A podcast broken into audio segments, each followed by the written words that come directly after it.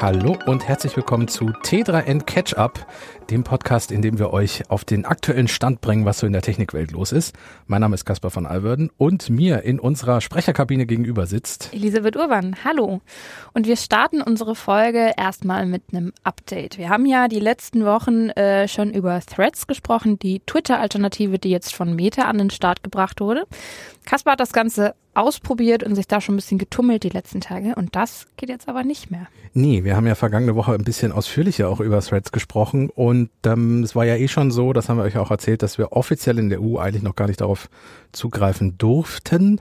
Es war aber dann doch relativ einfach möglich mit einer Android-APK zum Beispiel oder indem man sich einfach einen US-amerikanischen App Store gemacht, äh, Account gemacht hat und jetzt hat die Meta trotzdem gesagt, jetzt lassen wir das. Wir haben uns das mal ein bisschen genauer angeguckt und ihr seid jetzt trotzdem ausgesperrt. Ich fand das sehr lustig. Ähm, auf Threads hat das tatsächlich eine Userin damit verglichen, das hätte sich so angefühlt, wie nachts ins Schwimmbad einzubrechen, Threads zu benutzen. Ja, ja, äh, wie, stimmt. Wir, wir sind über den Zaun geklettert und haben uns da mal ein bisschen umgeguckt. Ähm, das war sehr lustig. Jetzt, jetzt seid ihr quasi rausgekickt worden. Warum denn eigentlich? Das ist nicht ganz klar. Also klar ist, dass ähm, Threads vorher schon gesagt hat, wir wollen mit der EU so ein bisschen warten und die offizielle Ansage einer Metasprecherin ist, dass es um aufkommende regulatorische Unsicherheiten geht. Hm, Konkret. Was könnte sie damit wohl meinen? Ja, das ist nicht ganz genau klar, aber es wird ein bisschen klarer, wenn wir uns Adam Mosseri angucken. Der hat nämlich in einem Podcast-Interview ähm, erzählt, dass es ähm, vermutlich, also er hat das auch nicht wirklich konkret gesagt, aber aus dem Interview wird ein bisschen klarer, dass es vermutlich um den Digital Markets Act der EU geht. Das Ding ist, der ist im vergangenen Jahr zwar verabschiedet worden, soll aber erst im nächsten Jahr dann auch wirklich in Kraft treten. Und vermutlich will Meta hier jetzt schon mal klarstellen, äh, was, was für sie quasi eine Grenze wäre oder nicht. Beziehungsweise will die EU so ein bisschen unter Druck setzen, was die Regularien betrifft. Denn dieser Digital Markets Act dürfte wahrscheinlich für Meta greifen, da die ja nun zwischen Apps sehr gerne Daten austauschen. Mhm. Also es ging ja schon mal darum, dass man Facebook und WhatsApp zusammenbringt, die Daten. Und das hat die EU ja schon verhindert. Mhm. Und ähm, jetzt ist Threads ja nun sehr stark an Instagram dran. Und das wird wahrscheinlich der Grund sein, warum man an der Stelle dann gesagt hat, gut, dann warten wir erstmal, bis ihr eure Regularien wirklich mal auf den Tisch gelegt habt. Genau, wie gesagt, also das ist jetzt nur aus einem Podcast-Interview mit dem Instagram-Chef äh, quasi hervorgegangen.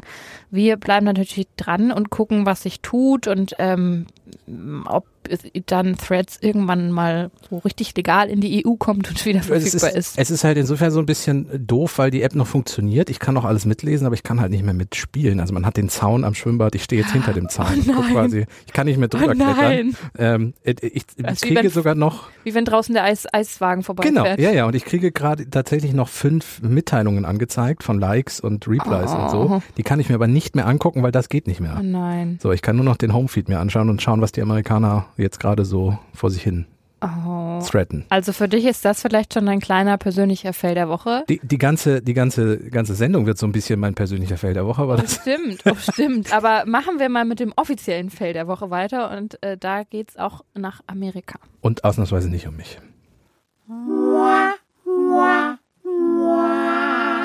Der Fail der Woche beziehungsweise Amerika ist ein sehr breites Wort. Wir wollen in die USA und zwar zum US-Militär.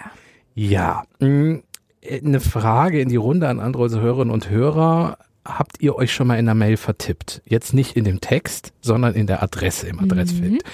Ich habe das schon mal hingekriegt. Ich auch. Das ist ja auch relativ normal, ist ja auch Buchstabendreher, Zahlendreher, Punkt genau, vergessen, was genau. auch immer. Oder oder mehreren Leuten eine Mail hintereinander geschickt und nicht als Sammelmail, sondern einzeln und dann einer, Person zweimal die gleiche Mail und solche Dinge. Ja. Alles schon hingekriegt.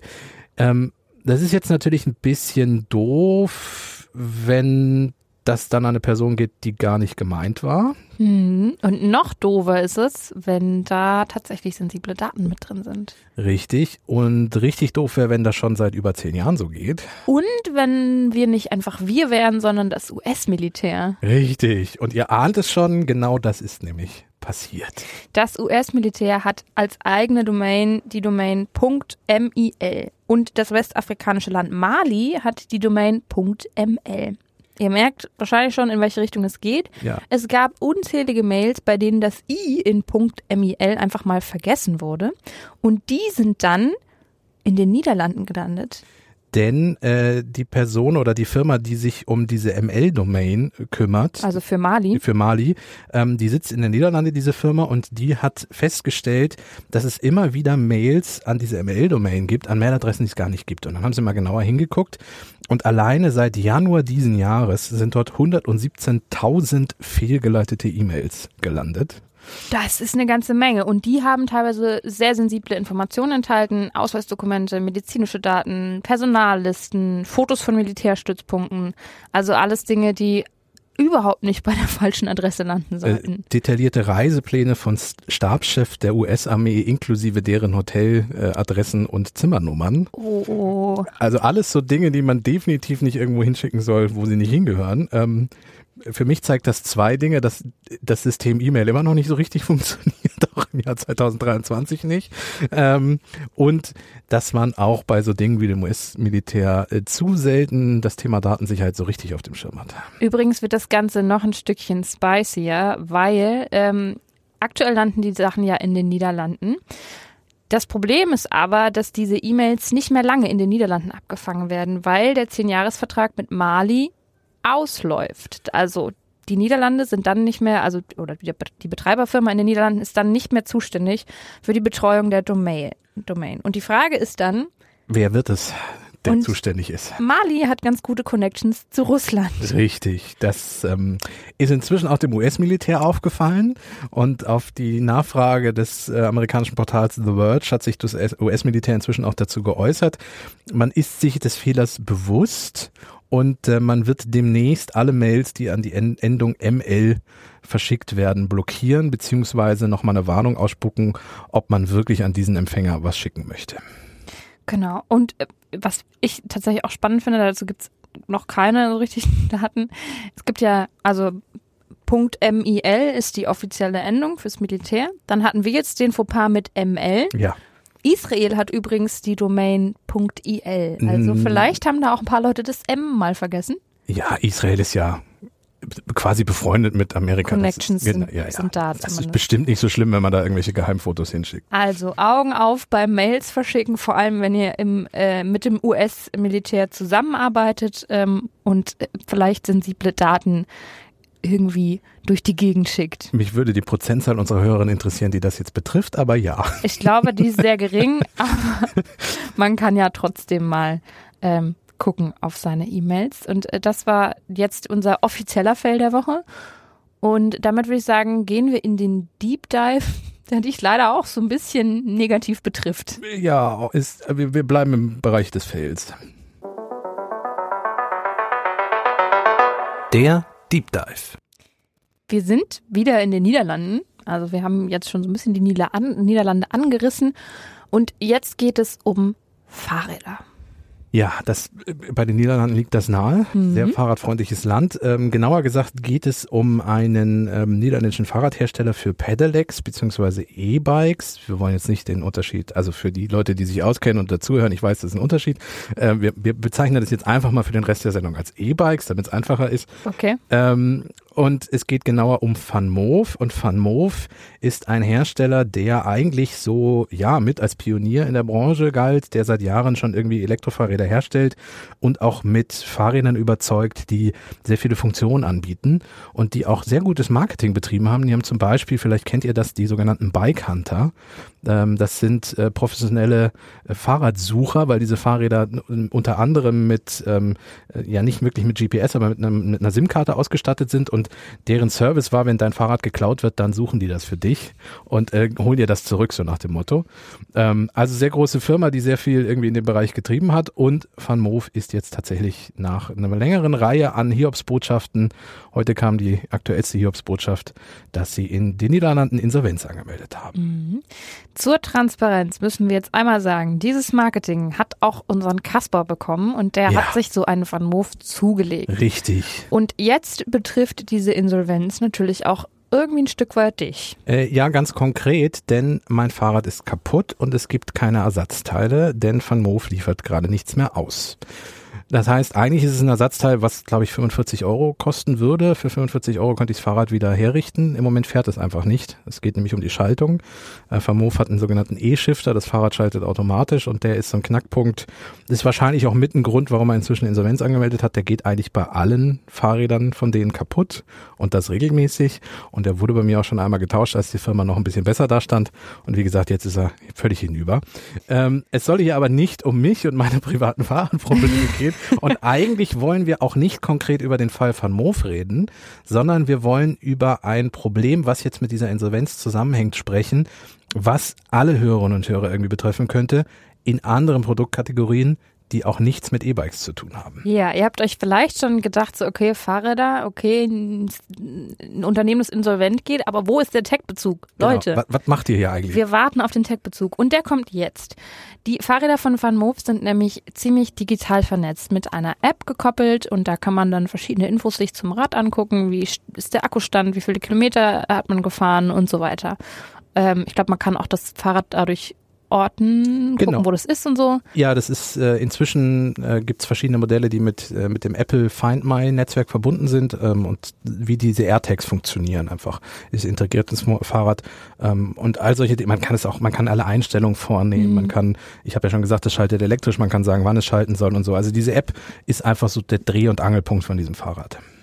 Das war auch ein gutes Verkaufsargument für Van Move. Jetzt wird das Ganze aber zum Problem, weil wenn Van Move sich von der nach dieser Insolvenz nicht retten kann, dann heißt das auch, dass die Server, die hinter dieser App stecken, abgeschaltet werden. Und Richtig. das wiederum bedeutet, die App funktioniert nicht mehr und äh, unter Umständen kann man damit dann auch sein Fahrrad nicht mehr entsperren. Genau, denn es ist wohl so, dass das Fahrrad regelmäßigen Abständen mit einem Server quasi kommuniziert und man einen Bluetooth-Schlüssel zugewiesen bekommt. Und mit diesem Bluetooth-Schlüssel kann man das Fahrrad dann entsperren. Wenn dieser Server jetzt wegfällt, hat man natürlich ein Problem, weil irgendwann kommt dann der Punkt, wo das Fahrrad mit ihm kommunizieren möchte und da ist nichts mehr. So, jetzt könnte man natürlich sagen, bevor Van, Hoof endgültig irgendwie den Bach runtergeht, guckt die Firma nochmal, dass sie das irgendwie löst. Mhm ich sag mal so, die haben aber gerade mit sehr vielen anderen Problemen zu kämpfen. Die versuchen irgendwie das Unternehmen noch zu retten. Der erste Gedanke ist jetzt nicht, äh, wie kriegen wir auf Ewigkeiten diesen Server am Laufen oder wie schaffen wir es, dass dieser Server gar nicht mehr benötigt wird. Ja, beziehungsweise also ich gehe schon davon aus, dass sie sich da noch drum kümmern werden. Ja. Es gab aber so den einen oder anderen Player, der da schneller war. Zum einen gibt es eine Community im Netz, die jetzt dabei hilft, für dieses Entsperren ähm, die Bluetooth-Schlüssel ähm, zu extrahieren quasi. Genau. Und die Konkurrenz ist auch so ein bisschen auf den Trichter gekommen. Ja, und zwar gibt es äh, die belgische Fahrradfirma Cowboy. Äh, irgendwie immer wieder lustig, dass die Belgier sich na, äh, Cowboy nennen. Ähm, die machen ganz ähnliche Fahrräder äh, und die haben jetzt äh, tatsächlich, äh, das ist so ein bisschen, wer den Schaden hat, braucht für den Sport nicht sorgen anstelle von Van. Die haben eine App rausgebracht, mit der dieses Fahrrad jetzt entsperrbar ist. Also das Van Moof-Fahrrad, nicht das Cowboy-Fahrrad. Ähm, jetzt kann man sagen, warum machen die das? Eigentlich können die doch froh sein, wenn die ganzen Van Moof-Dinger nicht mehr funktionieren, weil dann müssen die sich Cowboys kaufen. Ich denke, das ist reines Marketing vermutlich, um da nochmal so ein bisschen, so nach dem Motto, wir kümmern uns darum, äh, kommt doch zu uns, wenn ihr euer Fahrrad nicht mehr wollt. Kleiner Haken an der Stelle. Aktuell gibt es diese App, die nennt sich Bikey aus eine Mischung aus Bike und Key, um eben dein Fahrrad wieder zu entsperren, nur für iPhones. Ähm, aber das dürfte sich wahrscheinlich im Laufe der Zeit auch auf Android ausweiten. Genau. Und da hat eben Cowboy ganz clever so ein bisschen Salz in die Wunde nochmal gestreut. So, und jetzt haben wir ja gerade schon gesagt, wir wollen eigentlich nicht so viel über Van Moof reden, sondern über ein grundsätzliches Problem. Und ihr merkt schon, das grundsätzliche Problem ist, dass immer mehr Produkte auf Serveranbindungen angewiesen sind und ohne auch gar nicht mehr funktionieren. Ähm, Van Moof ist jetzt ein Fall davon, das ist, gibt aber durchaus mehr. Also wenn wir uns überlegen, äh, wenn wir im Bereich der Mobilität bleiben, was ist denn mit Teslas, wenn Tesla plötzlich pleite geht? Mhm. Funktionieren mhm. die noch komplett so oder sind die beeinträchtigt oder laufen die irgendwann gar nicht mehr? Ähm, es gab schon ganz viele Fälle von Computerspielen, mhm. wo die mhm. Leute, wo die Firmen dahinter den Server abgedreht haben und die Leute dann einfach nicht mehr spielen können, weil es zum Beispiel Online-Spiele sind oder auch es gibt Spiele, die, auch wenn sie Einzelspieler sind, einen Online-Zwang irgendwie voraussetzen. Dann ein Fall, der mir vor ein paar, äh, nee, ich glaube im vergangenen Jahr war das oder im vorletzten Jahr auch zum Verhängnis wurde. Auch ich da schon wieder betroffen. ähm, und zwar Osram, äh, die haben Smart Home Glühbirnen ähm, herausgebracht schon vor Jahren und haben jetzt nach sieben Jahren den Betrieb der Server eingestellt 2021, also vor, vor zwei Jahren war das dann. Mhm. Und das Problem ist, dass sich diese smarten Lampen jetzt im Grunde nur noch zu Hause ein- und ausschalten lassen. Also sie sind nicht mehr smart, es sind einfach Lampen, die sich ein- und ausschalten lassen. Ja, also Smartphone-Steuerung oder Steuerung per Sprachassistent genau. wie Alexa oder Google ist nicht mehr. Komplett weggefallen.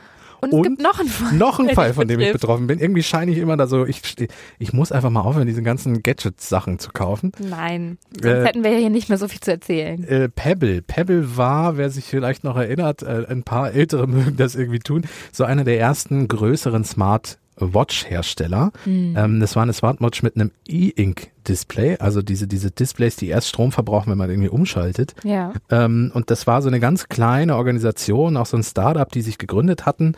Und ich habe dann äh, die dritte Generation dieser Smartwatch auch gekauft. Und kurz danach wurde die Firma dann von Fitbit aufgekauft und Fitbit danach dann von Google.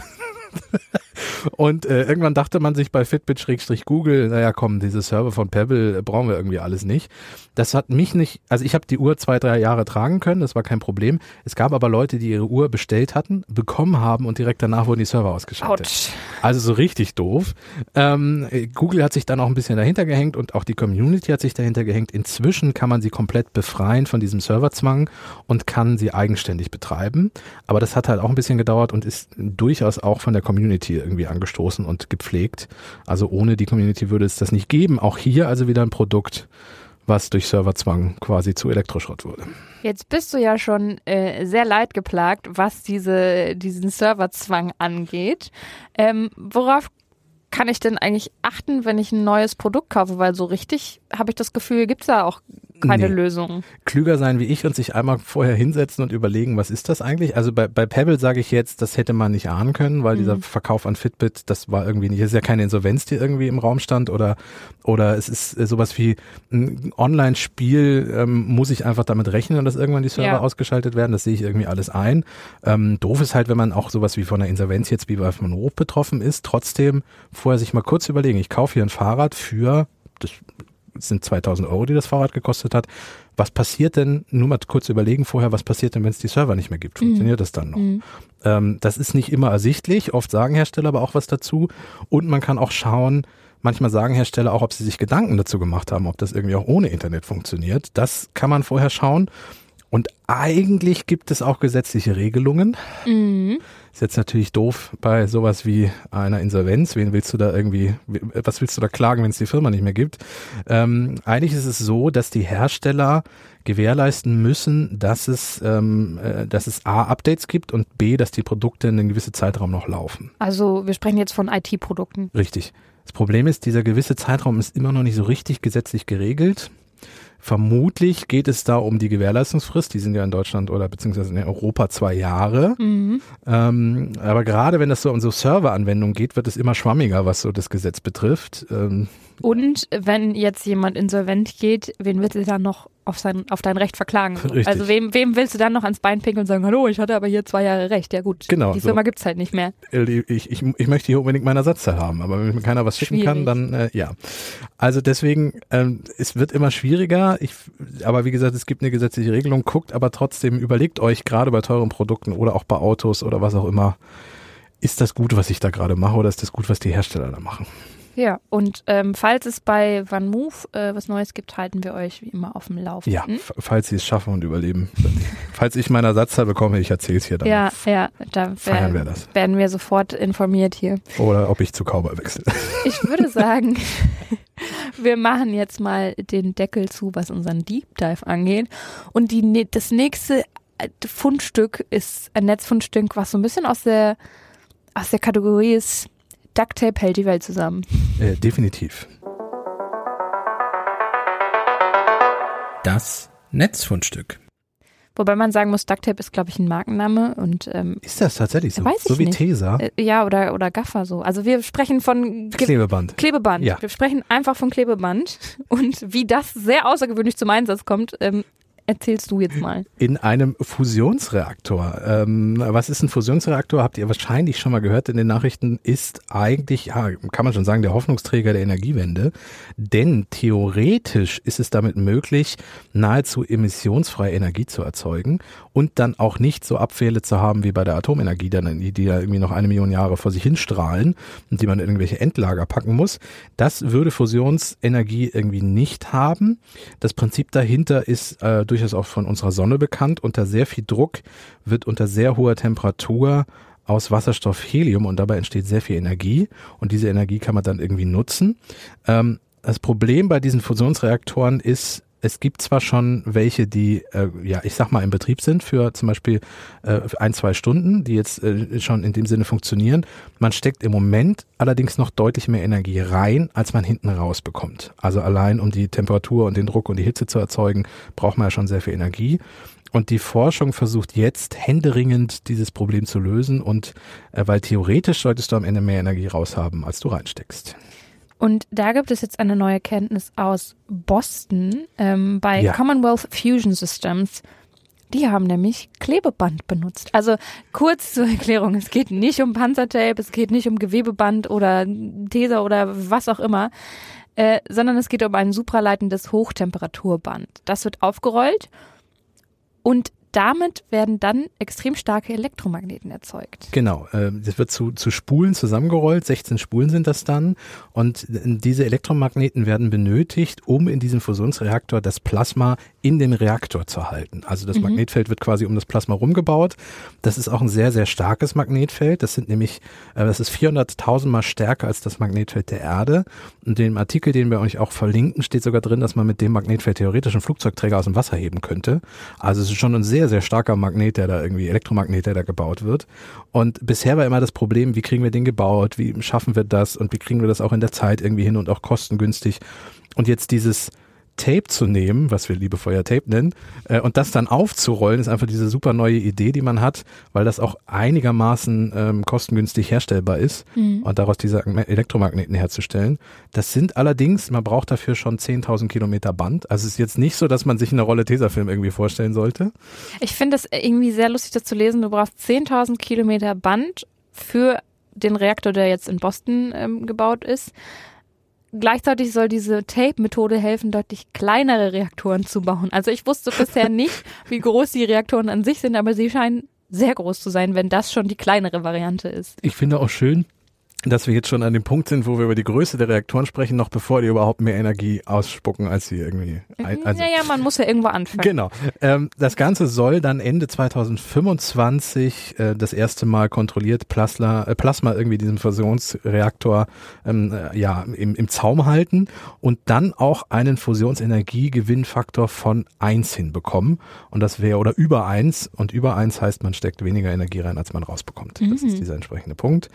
Müssen wir noch ein paar Jahre drauf warten. Wer sich jetzt dafür genauer interessiert und sagt, das ist mein Thema, da möchte ich ein bisschen mehr drüber wissen, oder wer sich auch mal ein Foto von diesem Tape und diesen äh, Rollen angucken möchte, die da draus gebaut werden, wir verlinken euch den sehr, sehr, sehr ausführlichen englischen Originalartikel dazu in den Shownotes, da könnt ihr euch das nochmal anschauen. Ja, da kann man sich ein bisschen, bisschen reinfuchsen.